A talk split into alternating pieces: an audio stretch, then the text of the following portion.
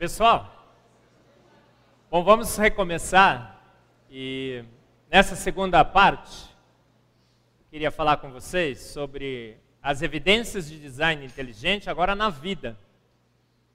Nós vimos várias evidências de design inteligente no universo. Vamos falar um pouco sobre a vida. Eu queria começar mostrando essa, essa foto. Você sabe de onde é, não é? Essa é a Capela Sistina, em Roma.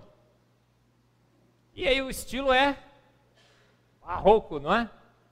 Aquele estilo artístico, não é? Que é caracterizado pelo excesso de ornamentos. E você, ao adentrar a Capela Sistina, o que é que você vê ali?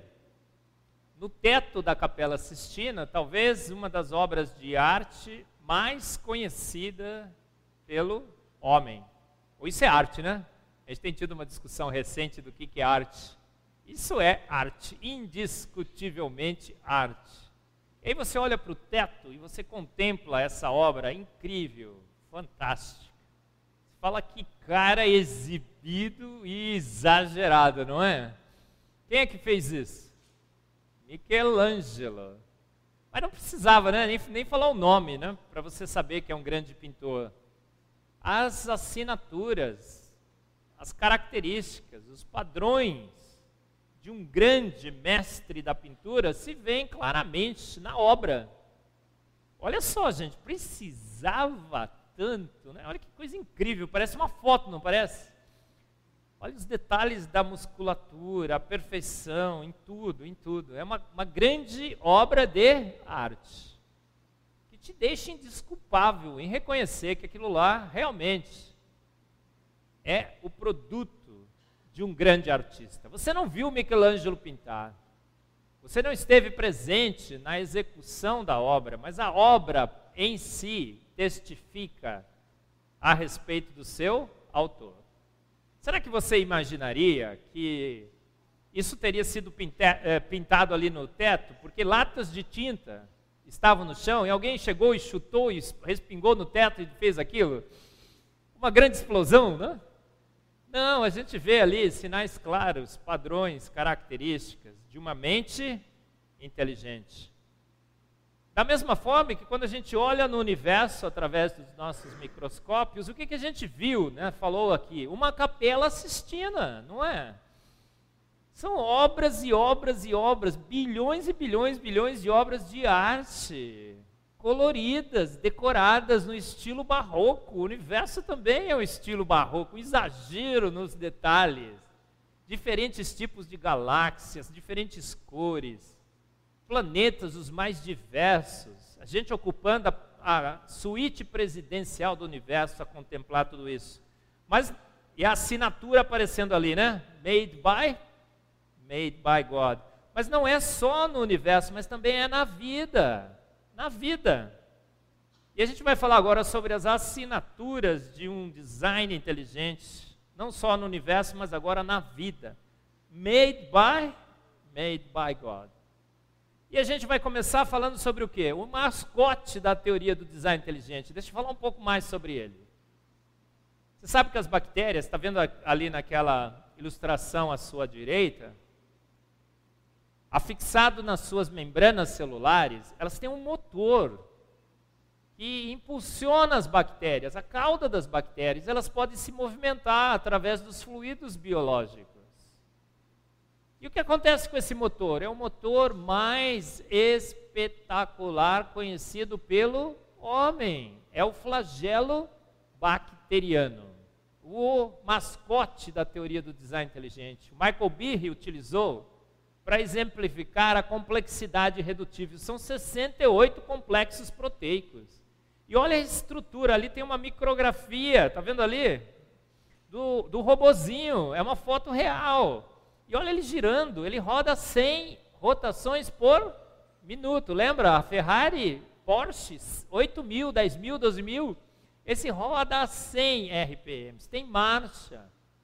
Quebra esse conserta em movimento, ele não precisa fazer pit stop. É incrível, não é?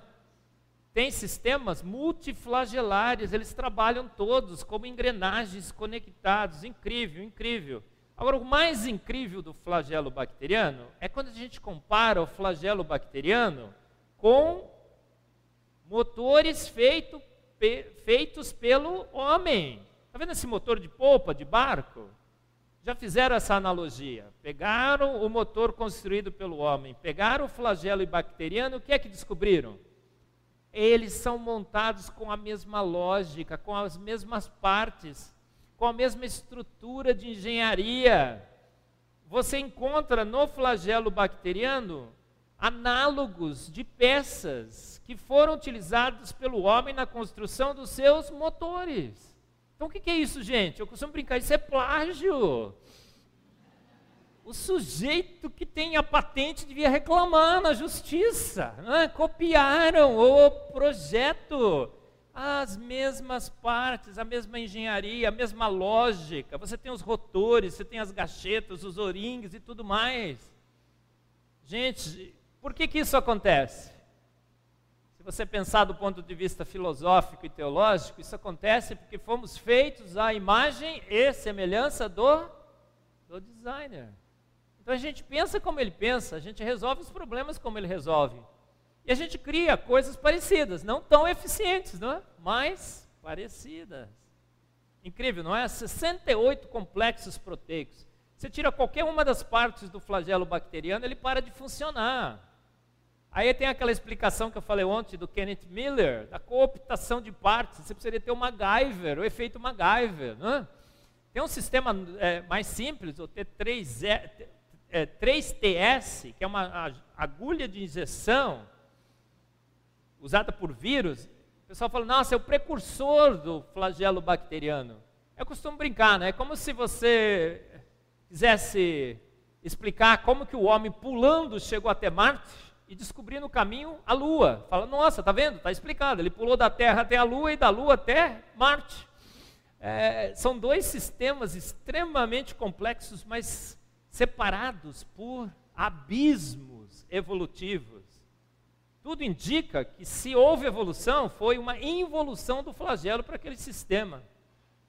Então, a complexidade do flagelo bacteriano, as suas características de excelência, de pre precisão absoluta, uma obra de arte de engenharia testificam a favor do design inteligente. Uma capela sistina de obras de arte. Mas será que é só isso? Conhece esse sujeito aqui? Como é que ele chama? Usain Bolt, né? Fantástico esse negão, não é? Cara é demais, demais, demais. Mano. Ele perdeu a última, né? Uf, mas ele ganhou praticamente todas as corridas, chegando na frente dos seus competidores, né? Aí você fica imaginando, esse deve ser a, em, a, a máquina de correr mais veloz produzida nesse universo, certo? Será que isso é verdade? Gente, a gente tem um análogo, né? seria o, o Bolt da vida, que são as kinesinas. O que, que habita dentro de nós? Robôs nanomoleculares. Está vendo aí uma, uma ilustração? E esses robôs têm perninhas, têm bracinhos, e eles são utilizados em transportes de organelas através das nossas rodovias celulares. Então eles andam com bracinhos e perninhas a carregar todos os nutrientes e organelas pela, pelas rodovias celulares. Milhões e milhões e milhões de robozinhos. Você está sentado aí, né? Achando que seu corpo está paradão, tranquilo, nada. Milhões e milhões de operários nanomoleculares estão rodando pelas suas rodovias celulares. Eu costumo brincar, se você ficar paradinho, paradinho, você vai sentir uma cosquinha. São eles andando verdade, fica bem parado, bem parado, não faz nada. Não. Em casa você faz esse exercício. É, gente, são milhões e milhões e milhões e milhões. Agora, o Usain, Usain Bolt, acho que é assim que fala o nome dele, ele é uma anomalia genética. Ou foi uma anomalia genética, já não corre tão bem mais, né? Agora fizeram uma comparação de uma quinesina com o Bolt. Sabe o que aconteceu? A comparação mostra que as quinesinas correm em relação ao Bolt numa velocidade de mil quilômetros por hora. Sabe qual é o máximo da velocidade do, do, do Bolt? Está escrito aqui em algum lugar. Quem está achando aí para mim? Acho que 40 e 45 quilômetros por hora. Esses bichinhos rodam a mil quilômetros por hora. Então é assim, ó, por isso que faz a cosquinha. Eles são extremamente rápidos. Então são, olha, robôs. Eu fico brincando, né? Eles vão cantando aquela musiquinha. Eu vou, eu vou levar nutriente. Eu, você fica quietinho, quietinho, quietinho. Além da cosquinha, você escuta a musiquinha. Tá acreditando? Gente, são incríveis, não são? Mil quilômetros por hora. Está ali o Bolt 45. Incrível, não é? São jatos supersônicos que correm nas suas rodovias moleculares. Está vendo essa ilustração agora? E para construir o flagelo bacteriano, são 68 complexos proteicos, não são? Uma complexidade estúpida, do ponto de vista nanomolecular. Mas para construir o flagelo bacteriano, hoje a gente já sabe que tem mais de 600 proteínas envolvidas. Então o difícil não é explicar o avião, certo? O difícil é explicar a fábrica que faz o avião da vida, os, os, os flagelos bacterianos. E sabe o que é usado para produzir o flagelo bacteriano? Esses robôs nanomoleculares. Está vendo do lado esquerdo aí, gente? Aquele pretinho, sabe?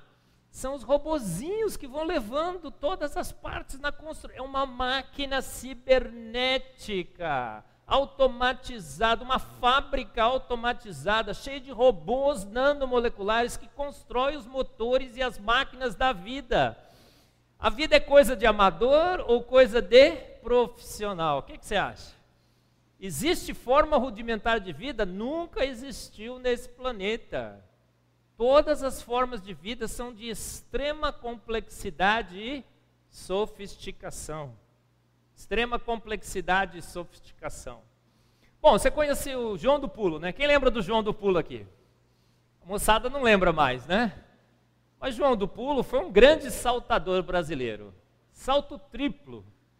Ele só não ganhou uma medalha porque na Rússia, na, nas Olimpíadas da, União Soviética, na hora que ele, ia, que ele ia pular, fechava o portão. Na hora que o russo ia pular, abria um portão. Viu uma corrente de ventos, conhece a história?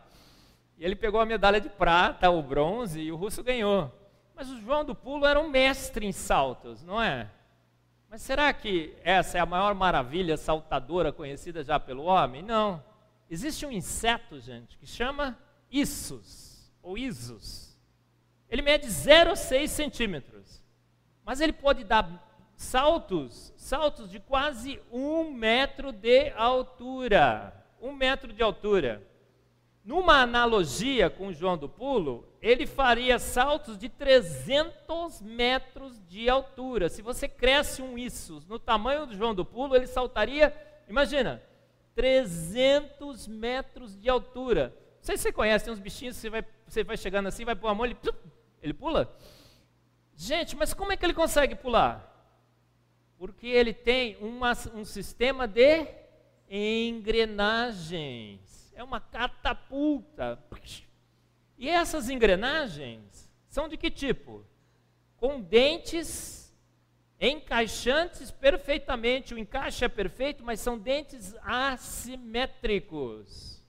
É incrível, um bicho que tem uma engrenagem com dentes assimétricos perfeitamente encaixantes. Engrenagem é o símbolo da engenharia, é o símbolo da engenharia, as engrenagens. E o, todo engenheiro sabe que as melhores engrenagens são feitas com dentes assimétricos, porque tem maior torque, menor possibilidade de quebrar os dentes. E o material que forma essas engrenagens é um dos mais duros polímeros conhecidos pelo homem. É um espetáculo de sofisticação e de engenharia. Aí eu fico imaginando, quem não crê em Deus, crê no monte de bobagem imaginando a evolução lenta, gradual e sucessiva, tentando formar um bicho desse. Porque ele precisa saltar para escapar dos seus predadores. E aí a evolução, por um milagre, sem santo qualquer, cria duas engrenagens com dentes não encaixantes, porque ela não tem né, é, a, a, possibilidade de formar dentes perfeitos. E o que, que vai acontecer? É o que eu chamo do efeito crack em eck. Já ouviu falar? O bicho tem uma, uma evolução que forma duas engrenagens. A engrenagem vai tentar catapultar o bicho e faz o quê? Crack. O, prega, o predador vem e faz nheque. Entendeu? Esse é o famoso efeito crack nheque. Que faria o que com a evolução? Destruiria qualquer possibilidade de um bicho desse. Evolu Mas ele é essencial para que ele escape dos seus predadores. A gente tem que fazer a melhor inferência, não tem? Como cientistas, a gente tem que seguir os dados, não tem? Cientista não tem gosto, não tem posição, não tem preconceito. Cientista se veste do avental branco da ciência, olha os dados, olha as evidências e faz a melhor inferência. Qual é a melhor inferência? Esse bicho foi feito pronto?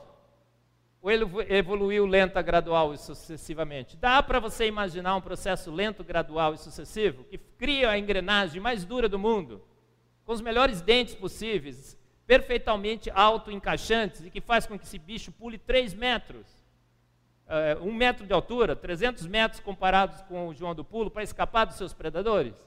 Você acha que isso foi lento, gradual e sucessivo ou esse bicho foi feito? Pronto, o que, é que você me diz? Olha uma foto do bicho aí. Lindo, né? E uma microscopia um pouco mais detalhada das engrenagens. Olha que incrível, incrível. Bom, próximo. Você gosta de helicóptero, não gosta? Eu também. O Nicolas, eu tenho um filho, meu filho lá, gosta de bola, futebol e, e, e aviões, helicópteros. E a gente é apaixonado por helicóptero, porque helicóptero faz várias acrobacias aéreas, né? Pousa, levanta, tch, vai para lá e para cá. Outro dia a gente teve uma. O pessoal lá do meu condomínio anda, anda de bicicleta, né? E a gente falou o seguinte: olha, hoje vamos andar de bicicleta e vamos ter monitoramento por, é, médico por helicóptero.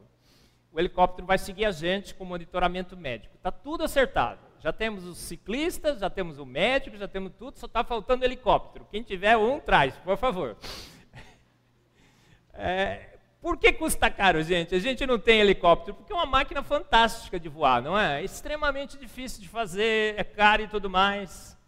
Você tem algumas pessoas que conseguem, mas é uma, uma, uma máquina de extrema sofisticação. Mas você acha que os helicópteros são a engenhoca de voar mais perfeita que existe nesse planeta? Absolutamente não. Qual seria? As libélulas. O que acontece com as libélulas, gente? Você já tentou pegar uma libélula?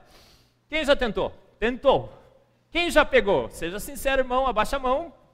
A não ser que você usou uma redinha, tá, mas sem, sem nada. Quem que já, você já conseguiu? Eu, quando era, era moleque, eu saía correndo atrás das libélulas. Você não consegue pegar a libélula, por quê?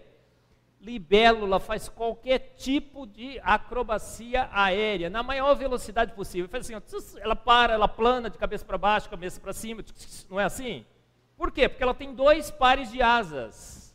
E ela pode movimentar esses dois pares de asas de uma maneira independente, sincronizada, mas independente. Ela faz, pode fazer qualquer movimento com as duas. Então ela pode fazer qualquer tipo de acrobacia aérea, o maior espetáculo de engenharia de voo conhecido pelo homem, as libélulas. O olho da libélula enxerga 360 graus.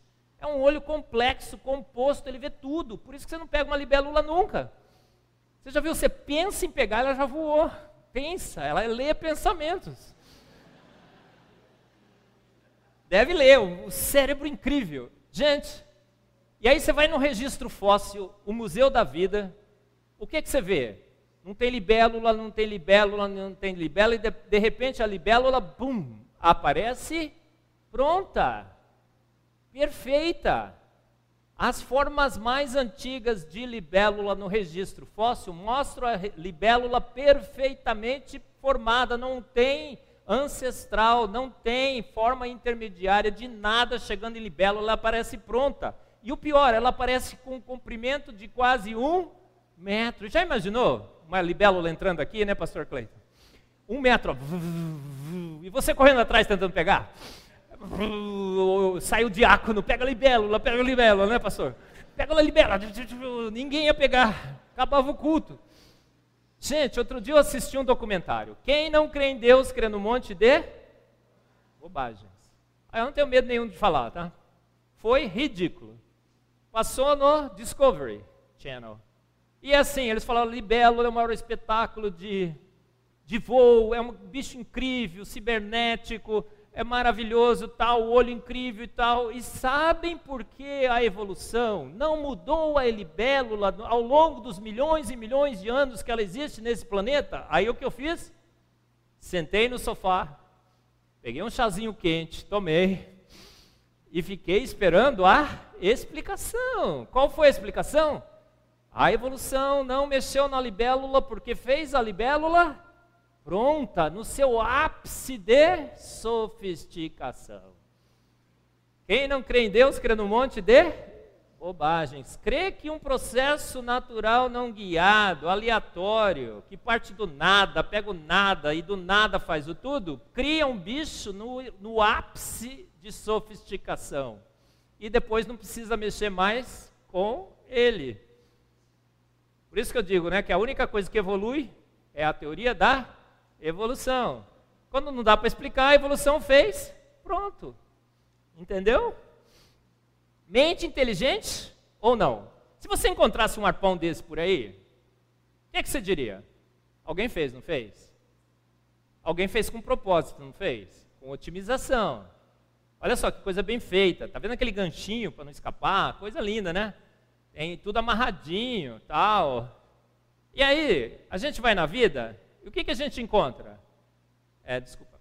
O caracol cone. O que acontece com o caracol cone? Não sei se você sabe, mas o caracol cone usa o que para pescar? Arpões. Está vendo a fotinho ali? E é plágio também, porque a gente copiou dele. Olha só, gente, ele tem um, um, sistema de armazenamento de arpões. E o pior, sabe o que, que ele tem? Ele tem uma linha. Ele atira o arpão com linha. Com linha. E o arpão não só perfura o bicho, mas injeta um coquetel de peçonhas, de venenos. E aí diminui o metabolismo do bicho. O bicho é pego, fisgado pelo arpão, o metabolismo baixa e o que, que ele faz? Ele puxa a linha e ele abre a boca e nheque, engole o peixe. Mente inteligente ou não? Próximo. Ah, eu acho, acho, que esse é o pior de todos. É devastador, não é? Tá vendo que eu tô, que tá, o que que aparece à, à esquerda aí, gente? Uma é uma mosca. E a mosca tem o quê? Asas transparentes. Ó, a evolução da mosca já é um milagre, né? É, os bichos alados, morcego e borboleta e pássaros, né? Tem a evolução do morcego, né? O pessoal diz que o morcego é um roedor que subiu na árvore é, porque estava escapando dos predadores, trocou de turno porque achou que de noite ele estaria mais protegido e agora está lá o morcego de noite na árvore no escuro, morrendo de fome, precisando pegar a sua presa. O que, que ele faz? Ele salta do galho. E nesse salto ele adquire asas. Aí eu fico brincando, né? O, o, roedor naquele noite no escuro, morrendo de fome e tudo, o que, que ele fez para adquirir asas? Ele to, tomou todas, né? Tomou Red Bull. Só pode ter sido. E saiu voando. Então a existência de bichos alados já é um grande mistério. Agora, o pior dos piores dos piores é essa mosca. Por quê? Gente, nas suas asas transparentes, o que, que ela tem? Tatuado nas quatro asas. A mesma tatuagem, idêntica, simétrica, nas quatro asas, ela tem tatuagens de formigas. O cara é ou não é? um exibido e um exagerado. Precisava tatuar nas quatro. Precisava fazer igualzinha. E o pior é que as tatuagens de formiga têm as perninhas que as formigas têm, o mesmo número, tem o, o abdômen tudo, é perfeito, não é uma formiguinha qualquer, uma tabajara ou formiga. É uma formiga perfeita, linda. E aí, quando a mosca é atacada pelos seus predadores, ela movimenta as asas. E o que acontece no, no movimentar das asas? O predador acha que ela está cercada de formigas e vai embora. Gente, imagina um processo evolutivo lento, gradual e sucessivo. Primeiro forma a mosca com ele. Depois, imagina uma mancha disforme aparecendo lá. O que aconteceria? Não, não, não faria efeito nenhum. Ou essa tatuagem já apareceu igual nas quatro asas, formada com as patinhas certinhas, isso senão para nada prestaria. Evidências claras de que um grande arquiteto, ser inteligente, poderoso, formou o bicho pronto para escapar dos seus predadores. Não foi assim? Ah, esse aqui é muito legal. Eu sempre dou esse exemplo porque eu acho fantástico. É, eu tenho um menino, né, o Nicolas, vou mostrar no final, finalmente, as fotos deles. O que acontece com o Nicolas? Ele é o pentelho, sabe aqueles meninos que ele pega o meu cachorrinho lá, ele fala, ai que lindinho, pum, dá um bicudo no cachorro. É, e a gente é assim, não é? Quando a gente é moleque. Então vou perguntar para os moleques aqui: quem já jogou o seu gato para cima? Faz aí, vamos, gente, vai, vai. confessa, seu pentelho. Já jogou, pastor? Seu gato para cima, jogou o gato para cima. Quem já jogou? Levanta a mão, confessa que jogou o gato para cima. Ah, muito bem. Agora, teve algum problema? Problema nenhum. Por quê? Quando você joga o gato para cima, não sei se você sabe, mas se você vai jogar quando você chegar em casa, porque você não jogou e você ficou, nossa, não joguei. Joga o gato, mas joga o gato bem alto, viu, o seu pentelho. Você tem que jogar bem alto, porque quanto mais alto, melhor. Quando você joga o gato para cima, o que acontece com o gato? Olha, tem uma pesquisa que foi feita no, em Nova York, porque o americano faz pesquisa de tudo, né? Em Nova York, Fizeram pesquisa? Gato que cai do quarto andar para baixo se machuca muito. Gato que cai do quarto andar para cima já não se machuca tanto, praticamente cai bonitão. Então, quando você for jogar o seu gato de Nova York de um apartamento, suba bem lá em cima, tá bom? Faz o teste, mas joga bem alto. Gente, o que acontece com o gato quando você joga o gato para cima? Você gosta de GPS, não gosta? Eu também. O Ira lá foi usando o GPS, né, para chegar aqui, né? Mora 55 anos em Fortaleza e ainda usa o GPS para chegar no lugar. GPS, agora qual é o melhor GPS que existe? O maior, o melhor GPS do planeta está na cabeça dos do teu gato. O gato tem um GPS que localiza o gato tridimensionalmente no espaço. Então, quando você joga o gato para cima, o consciente do gato desliga, por isso que ele não fica bravo com você. Ele nem lembra. E aí, o gato lá em cima, existem cristais no labirinto do gato que batem no labirinto, mandam sinais elétricos para o cérebro do gato. O cérebro processa, é uma central multimídia. E aquele GPS tridimensional localiza o gato no espaço tridimensional, mas não é o gato, todas as partes do gato. É como se tirasse uma foto do gato onde estão as pernas, onde está o rabo, onde está a cabeça. E imediatamente, numa fração de segundos, diz, é, devolve sinais elétricos que torce o gato. E o gato faz o quê? Ele se torce e cai bonitinho. Pode jogar o gato, irmão, para confirmar. Outro dia no Mackenzie eu joguei o gato, a Hendrika, filha do, do Nicodemos que joga o gato. Tem um filme na internet, procura no YouTube. A gente jogou ao vivo é, e a cores. E a gente ficou com medo que a Sociedade de Protetora dos Animais ia prender a gente, mas não prendeu. Gente, joga bem alto e ele faz assim, ó, ele cai com as duas patinhas primeiro da frente no chão e as duas patinhas de trás. Ele abre o corpo, ele cai como um paraquedas. Um GPS incrível. E a gente imita, não imita? Quando o piloto de avião dá muita piruleta no ar, ele pede a noção de onde ele está. E tem uns GPS no, no avião que tenta reposicionar, mas o melhor de todos está no gato. Imagina um processo lento, gradual e sucessivo tentando colocar esse GPS no gato. Você acha que daria? Ou por um acaso qualquer, um GPS se instala na cabeça do gato. O pentelho joga o gato para cima. O que acontece? O GPS localiza mal o gato, porque ainda não está perfeito, está evoluindo. Torce o gato, o gato cai torto, se machuca todo. O que, que o gato faz? No outro dia ele vai no Procon e fala: tira essa porcaria daí. Não é assim? Próximo. O pavão e Darwin. Essa eu sempre menciono no final, que acho espetacular. O universo é um show de química, não é? É química que traz a cor ao universo. E o cara gosta de química, né? Porque ele acertou as condições das atmosferas dos planetas para que eles fossem coloridos, a idade aparente das estrelas para que elas fossem coloridas, tudo é um show de química. Mas tem show de física também nas cores. Por exemplo, os pavões. O que acontece com os pavões? Eles são coloridos? São, não são? Fantástico. Mas tem pigmento? Tem corante na asa do pavão? O pior que não tem. Não tem. Da onde vêm essas cores fantásticas? Vem de um jogo de ilusão de ótica.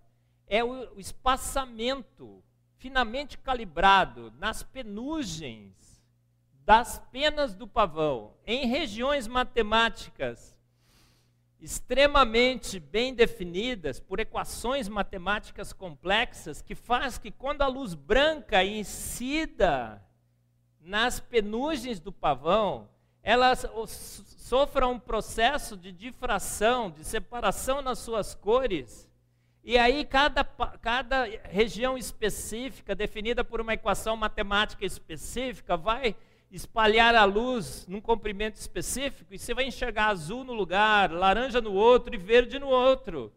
O que, que é isso, gente? É um show de física. O sujeito que fez isso sabia que a luz branca poderia ser decomposta em cores.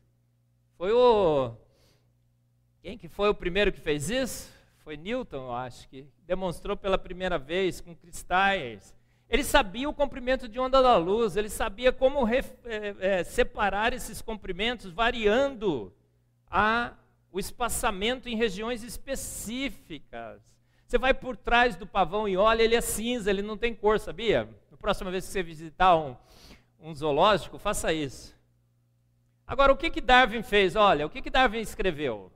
Eu me lembro bem do tempo em que só pensar na estrutura de um olho humano me dava calafrios. Mas eu superei isso. A evolução disse que o olho humano evoluiu lenta, gradual e sucessivamente, né? De uma estrutura rudimentar que poderia detectar a luz. Não existe estrutura eh, rudimentar que pode detectar a luz.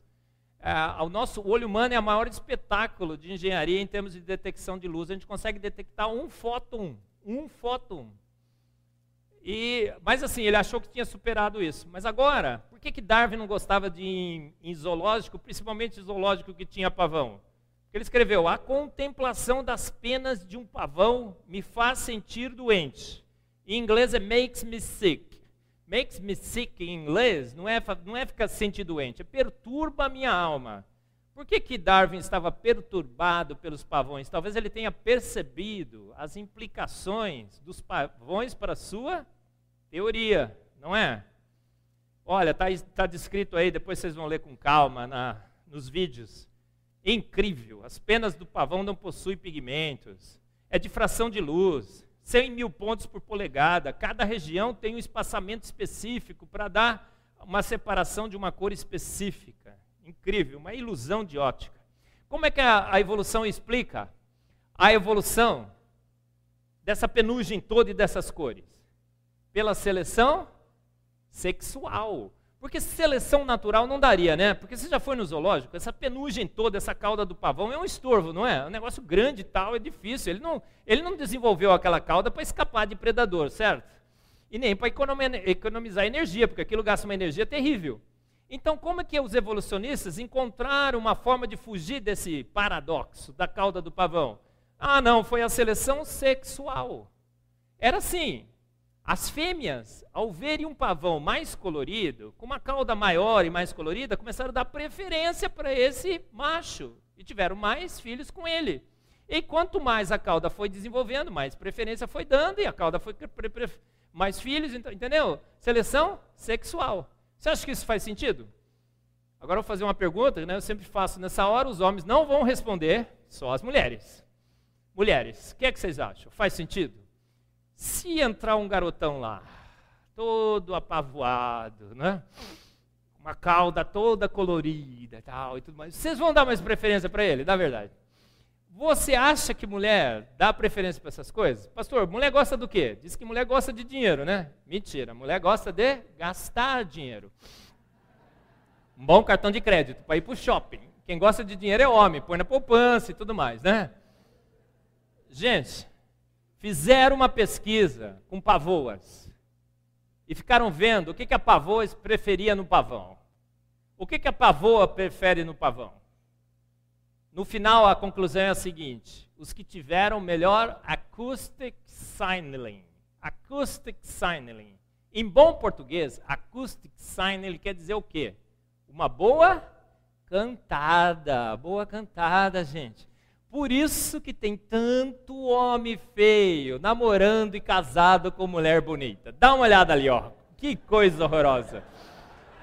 Olha aquele ali então. Olha aquele outro cara, mulher tanta mulher bonita namorando tanto cara horroroso. Por quê? Boa cantada, não é, irmã? Gente, é exatamente isso. Derrubando a seleção sexual. Vocês viram o debate na Jovem Pan Morning Show? O professor falou assim: nossa, porque os garotos vão para a balada e a seleção sexual, seleção sexual. Gente, não existe isso mulher não escolhe, né? É, é, escolhe cara forte, bonito, né? Não, não. Boa cantada, gente, tá vendo? Maravilha. Quem deixa de acreditar em Deus começa a acreditar no monte de bobagens, no monte de bobagens. Não esqueça disso, tá? Dado após dado, espectro após espectro, a verdade que é enfatizada a grande, a, cada avanço da ciência é esta, que grandes são as obras do Senhor. Este sistema lindo, maravilhoso, planetas, cometas, tudo colorido tudo, e tudo mais, só pode proceder do conselho e do domínio de um ser todo inteligente e todo poderoso. Gente, evidências de design inteligente na vida e no universo. São tantas, não são? Vou mostrar mais algumas rapidamente para vocês. Não só um design inteligente, mas um design exibido e exagerado. Gente, dá uma olhada nesse negócio aí. Sabe o que, que é isso? Uma mariposa, gente, olha só. Não é um exagero, olha quantas cores. É barroco, não é? É incrível, né? Dá uma olhada nesse agora, gente. Isso aí é uma lagarta. Ele gosta ou não gosta de colorir? É incrível, né? Olha o próximo, isso é um pato, gente. Parece irreal, não parece? Surreal, surreal. Uma ilusão, mas isso é um pato, existe, é o pato man mandarim. É o pato mandarim. Ele é ou não é exibido?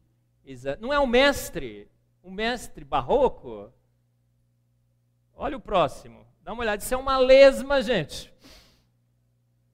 Lesma, lesma. Olha o próximo. Isso é um peixe, gente. Olha, cara, até, assim, eu, eu acho que Deus é assim. Tem dia que ele acorda tudo light. É, hoje eu tô, vou fazer uma coisa bonitinha, toda decorada, cheia de cores. Tem dia que ele acorda irado, não é? E aí ele faz essas coisas, mas até no feio é bonito, não é? Olha que coisa linda, né? Meu, vou mostrar para o Nicolas e vai achar, nossa, pai, fera, massa. Dá uma olhada no próximo, gente. O peixe tem uma luzinha na frente. Encontraram outro dia em mares profundos. Ele tem uma luzinha na frente, o, o, o outro peixe vem ele nhaque. Coisa linda, não é? Maravilhoso. Olha o próximo, gente, dá uma olhada. Sabe o que é isso? É a lagosta que a gente chama de lagosta boxeadora. Eu costumo chamar de lagoa Mike, uh, lagosta Mike Tyson. O soco dela é muitas vezes mais, mais potente de qualquer boxeador. Se ela bater no vidro do aquário, ela quebra o vidro. É incrível. Ela tem uma, uma luva amortecedora e tudo mais. Olha o próximo, dá uma olhada. Esse bicho já foi extinto. Mas era um tubarão e os dentes tinham, parecia com uma serra elétrica. Existiu, olha o registro fóssil ali do lado. Existiu, já foi extinto. São os helicó helicóprions. Olha o próximo, dá uma olhada nessa. Ele é ou não é um exagerado e um exibido? Isso é uma mariposa, chamada mariposa cabeça de serpente, eu acho. Ela tem 30 centímetros. É imensa. E olha o que, tá, o que, que tem nas asas: figuras de duas serpentes para escapar de predadores. Dá uma olhada. Incrível, não é? Próximo. Conhece esse bicho aqui? Ele existe, gente. Parece ficção científica, não parece? Mas ele é microscópico. Ele é chamado de urso d'água ou tardígrafo. Sabe o que acontece com os tardígrafos? São os super-heróis desse planeta. Você acha que o super-homem escapa de tudo, né? A criptonita não. Mas esse bichinho, se você colocar em nitrogênio líquido, ele sobrevive. Se você colocar em água fervente, ele sobrevive. Quando não tem água, ele se desidrata, ele fica anos e anos e anos morto. E aí você põe água, ele tchum, re, ressuscitou, né? ressuscitou, ele ressuscita. Rapaz, o pior de tudo, que numa viagem espacial levaram tardígrafos e soltaram no espaço sideral. Sabe o que é isso? Temperatura de 2,7 Kelvin, raios ventos solares e tudo mais. O bichinho não só sobreviveu, mas o que aconteceu? O pior de tudo, ele se reproduziu no espaço. Imagina uma cena, irmão. Reproduziu no espaço. Ele é ou não é um exibido e um exagerado? Quando ele vai fazer um super-herói, o bichinho é incrível, não é? A obra tem assinatura ou não tem? Que, é que você acha? Está vendo aí? Cor, é design, é perfeição, é simetria. É incrível, não é? Quer que eu expanda para você? Dá uma olhada. Ele assinou ou não assinou a sua obra? Que língua que ele usou? Ele escreveu lá, God Almighty. Não, né? Como é que ele escreveu? Uma língua universal, da inteligência, da beleza, da elegância, da simetria, da genialidade, do charme, da diversidade da perfeição. Tá certo? Conclusão então, gente. Um pouco de ciência te afasta de Deus, tá bom? Talvez você saia da igreja, vai seguir lá o professor, vai seguir o, o Nietzsche, vai seguir o Dawkins, um Hawkins, Lembre-se que um pouco de ciência pode te afastar de Deus, muito te aproxima, muito te aproxima. Um pouco da ciência naturalista vai te fazer se afastar de Deus. Eu vou achar que Deus não foi tão perfeito assim como você imaginava que ele seria. Mas muita ciência te aproxima de Deus. Quem disse isso? O maior cientista de todos os tempos, Louis Pasteur. Tá bom? Olha, não se esqueça Venha fazer história com a gente. Seja um maluco beleza do design inteligente. Misturando a sua maluquice, controlada com a sua lucidez. Venha defender a teoria do design inteligente com a gente. www.tdibrasil.com Tá bom? Ó, já marquei seu rosto, já sei o seu e-mail e tudo mais. Se você não se inscrever, hein? Tá bom? Brincadeira. Mas você vai ganhar o adesivo grátis dos malucos belezas do design inteligente. Tá bom? Gente, foi um privilégio imenso estar aqui com vocês. Foram duas noites fantásticas.